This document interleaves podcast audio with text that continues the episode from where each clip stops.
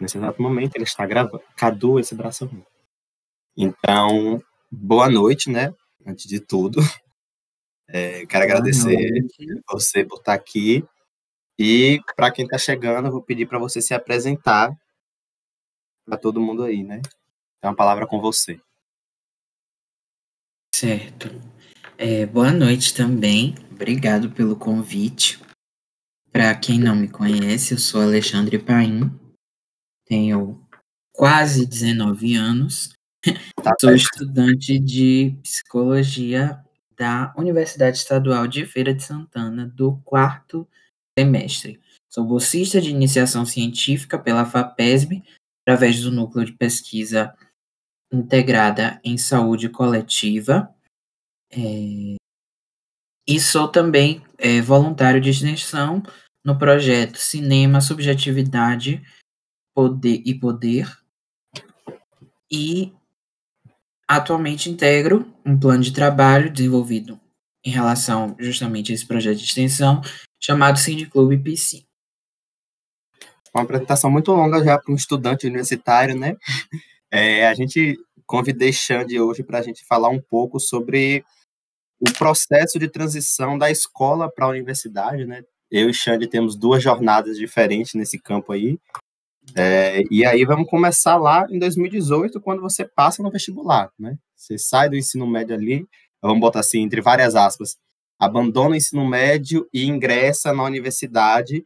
E aí eu separei algumas coisas aqui, mas de cara, qual é a sensação de, de imediato quando você percebe que vai abandonar, é, deixar de lado a, essa fase que é muito importante, que é o ensino médio na vida de um adolescente, e vai é, migrar para dentro da universidade, uma universidade pública, que é algo assim bastante importante dentro dessa conjuntura social. É, velho, foi muito interessante, porque, tipo assim, é, saiu o resultado, passei na, na UFES. E aí eu fui dormir, tipo assim, tá, ok. Comemorei e tal, raspei a cabeça, esse negócio de pintar, mas ok. É, foi no meio do recesso, do meio do ano, então, tipo assim, é, eu tava meio distante da escola, eu falei, tá, tudo bem, daqui a 15 dias eu volto pro colégio, normal. Acordei no dia seguinte com meu pai e minha mãe na sala. É, Xande, a gente acabou de terminar uma ligação com a, com a advogada. Você quer ir para UFES? Porque dá para você ir. E aí, nesse momento, é, eu pensei o seguinte: era o curso que eu queria. Eu sempre me senti e sempre fui tratado como uma pessoa muito madura é, para minha idade. E eu precisava é, me libertar de um ambiente adoecedor, que infelizmente é o contexto do, dos colégios particulares é, do Brasil porque a educação brasileira, é, infelizmente, não é preparada para lidar com, com diversidade, não é preparada para lidar com adoecimento psíquico, na verdade é um instrumento de, de adoecimento psíquico para vários jovens. E eu estava adoecido, porque além da, da pressão já, na, na, eu ia dizer natural, mas na verdade naturalizada, do, do ensino médio, vestibular, não sei o que, papapá, Enem, simulado, que nem era tanto porque eu estava no segundo ano do ensino médio, eu não estava ainda no terceiro. Foi mais Você prematuro. Pulou uma fase, né? Foi, pulei um, eu fiz metade do meu ensino médio, literalmente. Pulou uma fogueira, pulou uma fogueira você. Pois é. Eu fiz um ano e meio. Eu fiz o primeiro ano inteiro e metade do segundo ano. Mas assim, eu sentia que, além de tudo, era um instrumento de libertação para mim era uma oportunidade de potencializar é, outras coisas em mim que, por estar em um colégio extremamente elitizado, é, eu não conseguiria. E aí, é, logo quando eu passei, que eu entrei na justiça, consegui é, eliminar para eu fazer o CPA, fiz o CPA, passei no CPA, me matriculei, começou uma greve interna do curso de psicologia, antes mesmo de começarem as minhas aulas, que se estendeu e se tornou uma greve geral nos cursos dentro da UFES. E aí, o que atrasou um pouquinho mais ainda a minha entrada na universidade. Então, veja, eu passei no meio para o final de junho e comecei a ter aulas no final de setembro de 2018. Então, eu passei é, esses meses aí matutando sobre o que seria aquilo para mim. É, e com várias dúvidas, várias incertezas, várias inseguranças, mas querendo ou não, foram uns meses meio sabáticos, porque eu larguei o colégio a partir do momento uhum. que eu não ia continuar lá, mas foi mesmo para eu ir me preparando psicologicamente para entrar na faculdade. Alerta de spoiler, eu não estava preparado. Mas é, é isso. Ah, você quer você, falar alguma coisa? É que você, você tocou num ponto que estava aqui na, na pauta, né? Muito importante, né? Sobre o, essa naturalização de algumas opressões que as escolas é, têm, né? Eu e você viemos ambos de escolas particulares aqui em Feira, muito grande por sinal, com nome, renome, fama, é, um vasto, uhum. uma vasta história, né? E aí uma das perguntas era essa, né? Como é você sair de um espaço que majoritariamente é branco, é, é hétero, elitista, e entrar num espaço que é tão mais diverso, né? Como a universidade, principalmente a universidade pública, né? Como é esse primeiro momento de, de quebra? Se você sai de uma sala, né? Eu posso usar, posso me usar como exemplo. Eu na 140 alunos no meu, na minha turma de terceiro ano, acho que 10 ou 11 eram negros, né? Vou botar assim, fenotipicamente. Eu lia eles como negros, e eu chego na universidade privada até, e eu já vou para um número desse para quase 30 alunos. E quando eu falo, por exemplo, de comunidade LGBTQI, acho que assumidos no meu terceiro ano devia ter cinco. Eu entro numa sala onde quase 50% é, pertence a, a, alguma sigla da comunidade LGBTQIA+. E como foi isso para você, né? Quebra esse momento e pá, entrei na universidade, estou no mundo novo. É, assim, no meu contexto, era. Eu, é, em termos de relações raciais, foi até mais tranquilo, porque a minha turma é, de 30, 33, era, foi a turma que mais teve alunos negros na história do, do Bendito Colégio. É, e éramos 30% da turma, então éramos em torno de 10, 11.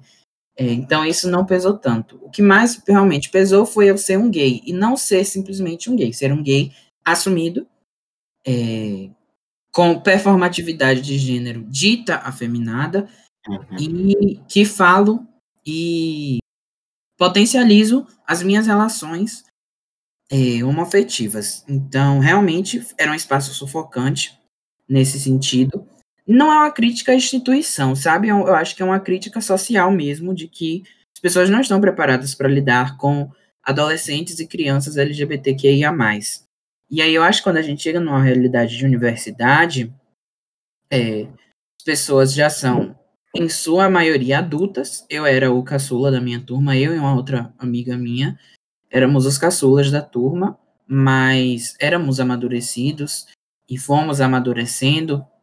É, e eu entrei num, num, lugar que, tipo assim, eu saí de um lugar em que é, os meus debates não deveriam ser mencionados para um lugar em que os meus debates eram pautas prioritárias. Então, é, eu falei recentemente, eu entrei na UFES me sentindo no País das Maravilhas. E assim, com o tempo eu fui percebendo que não é o País das Maravilhas, mas com certeza está mais perto de ser do que o ambiente que eu estava antes. Então, é, eu tenho a oportunidade de estudar gênero, de estudar relações raciais, dentro e fora da psicologia, é, ainda tem algumas os resquícios né, de normatividade, naturalmente.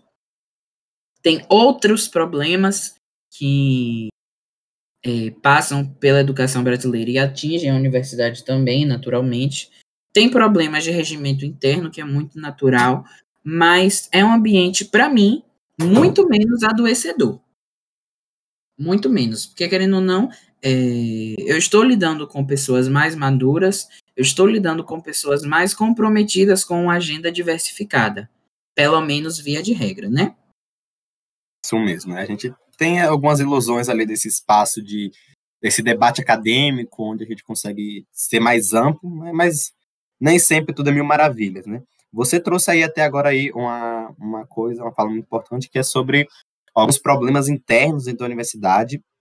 E aí uma das minhas perguntas é, como foi essa diferença, né? A gente sai de um espaço privado, né, ali, e a gente migra totalmente para um espaço público, que dentro do Brasil, relacionado com educação e um espaço público, é um local extremamente sucateado, né? Então, assim, a gente uhum. pensa que é besteira, mas como é, né? Como é chegar ali? Eu, por exemplo, mesmo na universidade privada, já foi muito diferente a relação é, qual eu tinha no meu colégio, a relação que a faculdade ali traz, e você, principalmente, que muda totalmente, né? Sai da água e vai para o vinho, que vai para um espaço totalmente mais amplo, mais aberto, mais. É... Qual a palavra? Agora me perdi. Né? Mas é, qual é esse embate com o, o público e o privado para você naquele primeiro momento ali, e depois, né? Que o primeiro momento, às vezes, a gente ignora muita coisa. É, assim, em termos institucionais, é, para mim era, foi meio estranho, porque apesar de todos os pesares, eu tinha uma relação muito próxima com é, o corpo administrativo do colégio que eu estudava. E na UFES eu não tenho isso. É, quer dizer, com o corpo docente eu até tenho em alguns casos, mas assim, professor é, é uma profissão extremamente desvalorizada e são seres humanos, então, tipo assim, naturalmente eu vou encontrar pessoas que eu tenha mais ou menos afinidade, que eu me relacione melhor, que eu sinta mais verdade, que eu sinta mais cuidado do que outras. Então, assim, em termos de corpo docente, eu gosto muito. É, gostava dos meus professores de ensino médio, mas amo os meus professores, assim, via de regra, da universidade. Crio relações próximas, sinto um, um olhar mais horizontalizado. Porque, tipo assim, eu acho que a hierarquização dos saberes na universidade é ainda muito grande. Mas no colégio é pior. É, no colégio é, é pior. É Agora, assim, em termos da, da parte do sucateamento, é, infelizmente, é muito claro que é um projeto político do, do capital. Então, não é algo necessariamente é, de um governo ou de um partido, mas no momento, especificamente, o governo federal o governo estadual, que é no, o que atinge a UFES no momento, e o governo municipal têm uma agenda explicitamente de sucateamento da educação pública. Veja, há uma diferença entre você não investir ou não dar os devidos cuidados para a educação pública, que é praticamente uma regra, e há também, o que eu acho que é o caso atual, a atenção que você dá ser para sucatear. Então, assim, foi um choque para mim, porque é, eu cresci, vivi minha infância nos governos Lula e Dilma. Então, eu criei meio que uma é, paixão pelo, pelo Partido dos Trabalhadores por achar que eles eram realmente dedicados. E aí, é, continuo tendo admirações e críticas aos dois citados, mas quando a gente chega no universo estadual, que a gente tem um, um, um governador Rui Costa, dito do Partido dos Trabalhadores, dito de esquerda, foi uma grande decepção para mim. Porque a agenda é, para a educação dele, na verdade, a agenda contra a educação dele, é uma agenda nada, em minha opinião, de esquerda. E, assim, foi meio chocante ver a condição de alguns lugares, como alguns banheiros, ver faltar projetor, ver é, que várias coisas no curso é, não são ofertadas por falta de contratação de professores. É, infelizmente, é algo que, que tange a minha experiência universitária, mas é algo que engrandece também, porque é desse caos, é desse desconforto que é, é entrar num banheiro e sempre estar com o vaso sanitário entupido, que surge a nossa organização, sabe? Então, assim que eu entro na universidade, eu integro um mandato de diretório acadêmico. Eu começo a conhecer a militância estudantil. E escutar, principalmente, mais até do que militar propriamente, mas escutar os militantes estudantis e a militância das ADs, que são as associações dos docentes das quatro universidades estaduais aqui da Bahia, porque a gente está falando de UFS, mas na verdade é o UFS, o NEB, o ESB e o ESC. É, e eu acompanhei recentemente uma greve dos professores. Então, escutar essas entidades é, estudantis e docentes falando enriquece muito, muitíssimo a minha visão, sabe? É, é uma situação triste, é uma situação ultrajante, mas é dela que surge é, uma organização coletiva. E é na universidade que eu que eu largo um pouco, tô lutando para largar ainda essa individualização do sujeito, que é muito característica da psicologia. E, veja bem, quando eu começo a cursar psicologia, eu paro de. Eu começo a criticar algo dentro da própria psicologia, algo que acontece muito. Mas a partir daí que eu começo a entender a frase de Marielle Franco, eu sou porque nós somos. É a partir dessas entidades. Então, é uma experiência extremamente engrandecedora. E ainda tem questões de pesquisa e extensão. Como eu falei, eu faço parte de, de ambos no momento, de organizações de pesquisa e de extensão. E realmente é uma experiência muito enriquecedora, muitíssimo, sabe? Eu sou outra pessoa.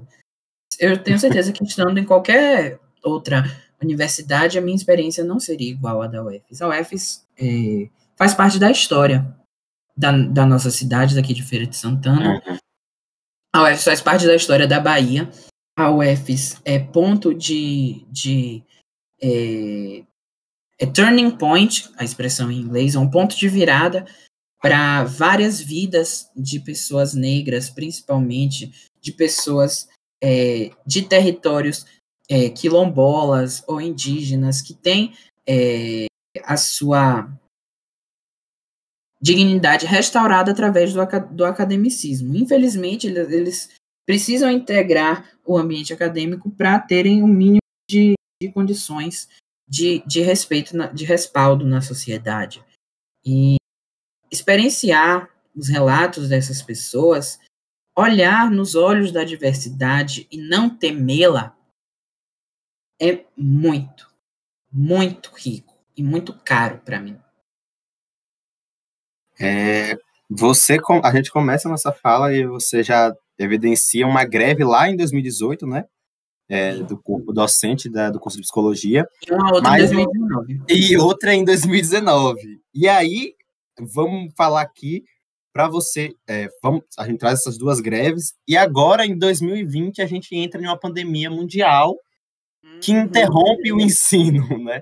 O ensino é. público, ele é interrompido, né? A gente não houve uma transição para um ensino híbrido ou digital, o ensino ele é interrompido, muito como a gente já falou do sucateamento da educação pública, mas como é para você, né, nesse momento, você está no terceiro semestre, você começa lá em 2018, né? Eu estou agora aqui, é, quarto semestre, né? Eu já estou aqui no meu terceiro semestre, comecei em 2020. Como é para você é, parar, parar e analisar, parar e analisar, né? Toda essa situação, né? Você entra na universidade, greve no momento, entra, dá ali um período, um curto período de tempo, a universidade entra em greve novamente, e agora você tem esse interrompimento total do ensino, né? Como você vê, é, tanto, acho que a greve a gente vai concordar muito bem aí nesse ponto que ela traz muito mais positivo do que negativo, né?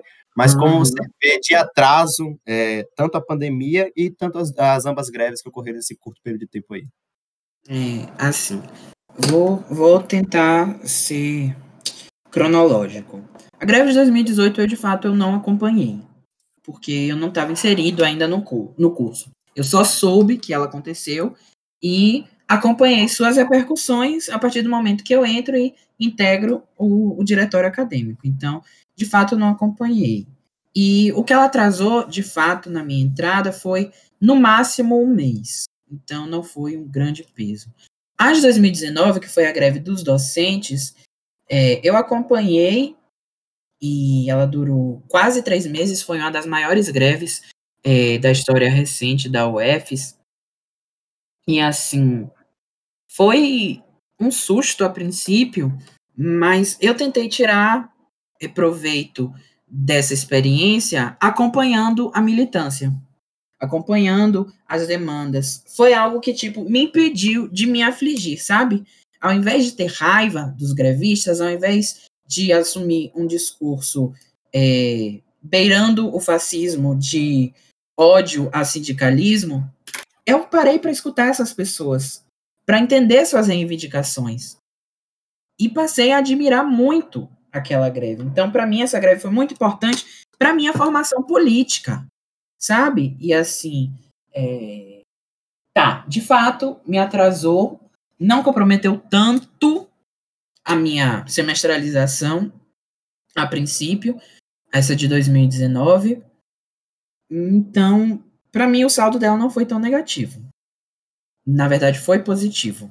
Apesar de, na mesa de negociação, os professores não terem conseguido tanto com o governo do estado quanto era necessário e quanto eles mereciam.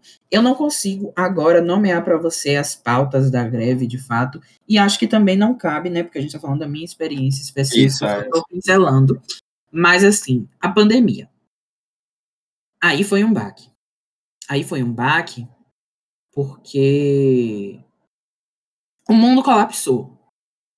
E eu me senti como se eu estivesse assistindo tudo parado, sabe?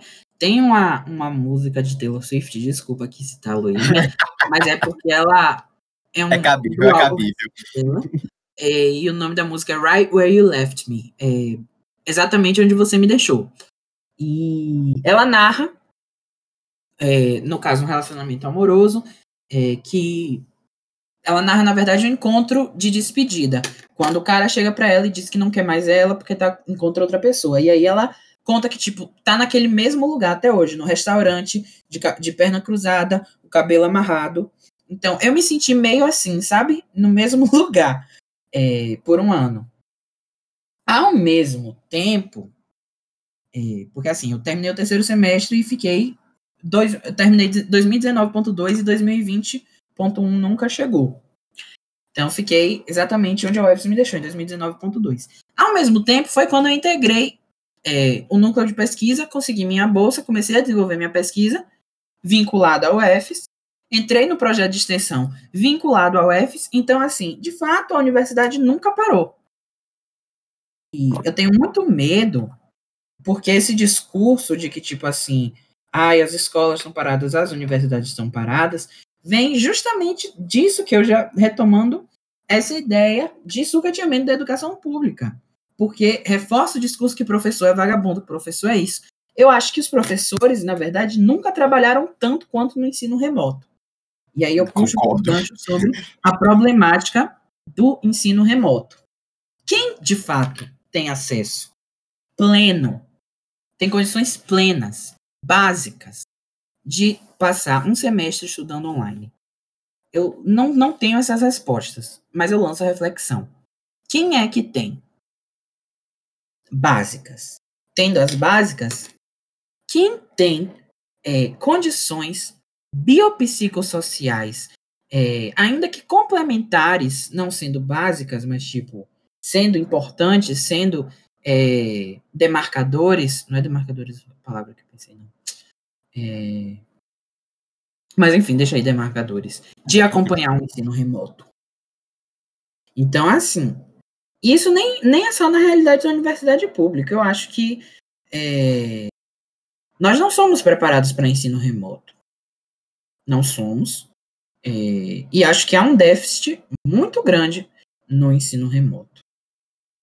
Muito é, grande, não só no universo da universidade. Acho que. É, é bem isso mesmo. Eu, eu tô no ensino remoto desde março de 2020, né? Pois é, você sabe melhor do que eu. É, tenho, tive exatamente o privilégio, né, é, de poder ter essa continuidade e dentro de um espaço privado, né, particular, onde na minha cabeça seria muito mais complicado é, e fácil, seria muito complicado algumas situações e mais fáceis outras, a gente teve vários embates e problemas com isso. Né? Então, uhum. aluno que de fato não tinha como ter acesso a uma aula, é, aluno que não tinha como ali assistir uma gravação, fazer um trabalho, porque demandam infraestrutura que não tínhamos, né? E outra, tinha uma demanda de infraestrutura do outro lado da tela, né? Ah, houve muita crítica aos professores nesses primeiros seis meses que a gente estava no ensino remoto e as pessoas não sabiam o que estavam fazendo, né? Eu tinha uma professora que era estava adaptada à plataforma. E depois eu tinha um monte de gente que estava ali, da mesma forma que eu, aprendendo a usar, estava aprendendo a usar. Eu tinha uma professora ah. de 60 anos que, meu Deus, eu tinha pena da minha professora. Gente, coitada da mulher aqui. Então, agora, né, 2021, é, é, algumas universidades estão retornando, né? A UFBA retornou agora, a UF também está retornando, né? Já retornamos, pois é. Agora, deixa eu fazer um acréscimo, porque tem uma outra questão envolvendo isso que você que eu comentei, que tipo, para mim não foi tão danoso.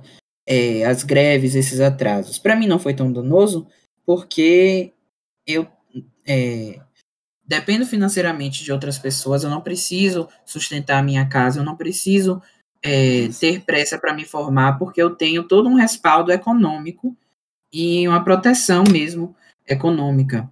Mas existem pessoas que tiveram sua formação prejudicada, tem pessoas que tiveram sua, sua independência financeira retardada por isso. Então, querendo ou não, é um dilema. É um dilema. Isso, né? É uma faca de dois gumes. É. Mas agora vamos entrar aqui em outro assunto. Assim, a gente falou da, dessa paralisação pela pandemia, né? Você já trouxe aqui seu movimento é, de militância, mas 2020 você não ficou parado, né? Você fez 200 milhões de lives no Instagram. Ai, meu Deus. e aí vamos conversar. Eu acho que a gente já teve essa, acho que a gente não teve essa conversa ainda, mas de onde surge na cabeça de Alexandre que vou fazer agora, vou botar minha cara tapa na internet para discutir coisas que precisam ser discutidas dentro de uma bolha social que é Feira de Santana, né? Menino, de fato, eu nem lembro, eu nem lembro de onde foi que surgiu. É, eu lembro que em um momento da pandemia, justamente por ter sentido que as coisas estavam paradas, eu reuni um, algumas amigas e amigos meus para estudar é, questões sociais. Nós estudamos é, uma agenda feminista negra, marxista, é, bem densa. E aí eu quis expandir, sabe, meus diálogos. E aí eu comecei dentro de casa, fazendo um diálogo com minha mãe muito lindo sobre como a vida dela mudou depois de ter um filho gay. Fiz uma com, com a prima que, minha. por acaso, é uma das melhores lives que eu já assisti na minha vida. Se eu botar é uma, de novo, é... eu choro. Oh. Capaz de eu chorar de novo. Mas, assim, dê continuidade aí. Aí eu fiz com, com a prima minha sobre nossas experiências de autoaceitação, ressignificação de estereótipos. E aí eu fui desenvolvendo é, militantes de outros partidos políticos que eu tinha contato, professores da UFES, fiz com uns dois, três, até quatro, eu acho. Perdi nas contas agora. Enfim, eu fiz diálogos bem interessantes, bem ricos, mas é, tudo tem um, um saldo negativo, né? A experiência toda para mim foi muito positiva. A, a receptividade foi maravilhosa. É, é, eu encontro pessoas dizendo que são minhas fãs e eu acho isso muito estranho, porque eu não sei como alguém. Eu não sei ser ídolo de ninguém, velho. Para mim é uma responsabilidade muito grande. Mas assim, eu tento até hoje mobilizar o meu Instagram de uma forma espontânea, verdadeira, autêntica, e sem baixar a guarda. É, houve retaliação a mim em vários momentos da, da minha jornada no, no Instagram, tanto na minha outra conta é, antiga, que nem era um perfil de fato militante, eu só realmente falava as coisas que me davam na telha, ainda é meio assim, mas tipo assim, nessa, quando eu voltei para uma atuação mais política e decidi melhorar meu olhar em relação a isso, Logicamente, tiveram pessoas e dos núcleos mais variados é, que me surpreenderam até. Algumas doeram mais do que as outras, mas sempre tem, sempre tem. Eu não vou dizer que, tipo assim, ah, eu lido bem com isso, eu só ignoro, porque não dá. É, síndrome do impostor é uma coisa muito recorrente em pessoas negras que é, entram no ambiente acadêmico e eu não, não fujo dela, não sou é, dotado de uma autossuficiência a ponto de não ter síndrome do impostor. Então, houve momentos, sim, de eu deixar essas coisas entrarem é, na minha cabeça. Houve momentos de eu pensar em desistir, apagar minha conta, fechar minha conta, parar de falar. Mas eu acho que o saldo positivo é muito maior. É muito maior mesmo. Principalmente porque, para mim, olhar para mim e me enxergar me dá orgulho. Eu fico feliz com a trajetória que eu, que eu percorrendo. E, no final das contas, é isso que mais importa, velho. É, é como eu falei, eu não, não gosto de individualização, então eu sou porque nós somos, eu repito isso, e se eu tô é, construindo essa trajetória que me dá orgulho, com certeza é porque tiveram muitas mãos é, me puxando a orelha, me abraçando, me guiando mesmo, muitas vozes ouvidas, muitos escritos lidos, muitos diálogos estabelecidos. Então eu tenho muito orgulho de mim enquanto coletivo até. É, você falou coisa que já puxei aqui, mobilização, né? A gente não só viveu de live em 2020, mas como também tivemos eleições é, a, a, é, nível municipal, e você foi uma voz muito ativa nesse período, né? E aí eu queria saber para você como é, é, como foi essa jornada, né, política já agora, né, de fato direito, né? A gente chegou a conversar em alguns momentos sobre isso, mas foi uma jornada mais de você sai só do enfrentamento que você trouxe com suas lives e você toma agora uma ação mesmo, né? Você começa, vai de frente, né? A gente já fez algumas outras coisas, mas você agora assume um papel político mesmo dentro, da, dentro do município, né? De defender uma, uma bandeira, vamos colocar assim, né? Uma luta, uma causa, um objetivo, né? Para você, como foi nesse momento você parar assim, poxa, olha onde cheguei aqui agora com isso. É, foi talvez o ponto alto do meu ano. É, apesar do resultado final da eleição para prefeito não ter sido a que eu almejava, é, eu me filiei ao, ao Partido Socialismo Liberdade Pessoal em 2000, ainda em 2019. E no final do ano, por justamente senti a necessidade de me aproximar e de construir é, organização de base, sabe? Eu acho que o, o partido me dá justamente essa sensação de coletividade que eu sentia falta em, em mim mesmo, uma autocrítica, uma autoanálise. E aí é, participei de algumas poucas atividades, não não me, me despertei muito para o partido no início, confesso, mas aí veio a veio se preparando, né, se desenhando o cenário para as eleições, e eu fui convocado para essa missão. É, a minha produção de conteúdo chamou a atenção da direção municipal do partido, o que para mim é mais um atestado de que eu estou no caminho certo, porque é, não fui eu que me, que me ofereci, eu fui convidado com base no que eu estava produzindo. E eu fui convidado para entregar a, a parte de comunicação mesmo das campanhas de Jonatas Monteiro para vereador e de Marcela Preste com Fio Bala para prefeitura. E foi uma experiência muito legal, porque são pessoas maravilhosas, são militantes incríveis, são exemplos para mim de organização e de luta. Foi uma oportunidade de eu me aprofundar, de eu escutar, de eu atuar, querendo ou não, mesmo que por meios digitais, e eu saí muito engrandecido. Saímos vitoriosos para a vereança, não saímos só vitoriosos, como também saímos fazendo história, porque Jonatas foi o vereador mais votado da história da cidade de Feira de Santana. É, e no contexto pandêmico, é, muitas atividades foram limitadas, então é, a parte digital se tornou o principal meio de campanha e eu estava atuando ativamente nisso. Foi uma jornada muito legal, tem sido uma jornada muito legal dentro do pessoal. Agora eu estou com umas outras aspirações na, na parte interna do partido que é, ainda não vieram a, a público mesmo. E a gente vai ver como as coisas vão se desenhando, porque eu entendo que, à medida que as coisas vão enrijecendo, é, no cenário triste, caótico que a gente está vendo, a gente tem que enrijecer do outro lado para não deixar a coisa retroceder tanto. A gente tem que empurrar a parede. Infelizmente, a gente precisa ficar empurrando uma parede. Por mais difícil que seja, por mais cansativo que seja, por ser exaustivo, parecer que não está andando, a gente precisa empurrar a parede. Senão ela vai empurrar a gente.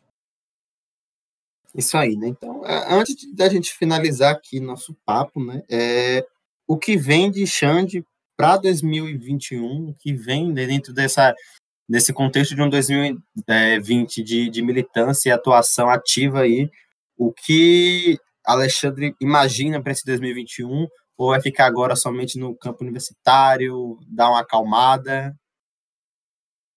É, assim, eu a princípio eu tô focando mais na universidade porque eu ainda tô tentando entender como é que vai funcionar o, o ensino remoto, e aí eu tô tentando me perceber nesse ensino é, remoto, e eu acho que 2021 talvez seja um ano de maior introspecção minha, não no sentido de deixar de atuar, deixar de militar, de tentar deixar pensar no, no coletivo, mas de tentar me enxergar inserido, de ver como eu posso me inserir, de mais humildade, talvez, apesar de eu já me considerar uma pessoa humilde, porque, como eu falando, minha jornada é toda de escuta e reverência a quem me antecede, mas talvez seja um momento de eu estar mais é, reflexivo, é, produzindo alguns escritos que eu não sei exatamente o que são, nem no que vai dar, mas tem sido interessante me escrever, escrever de mim para mim,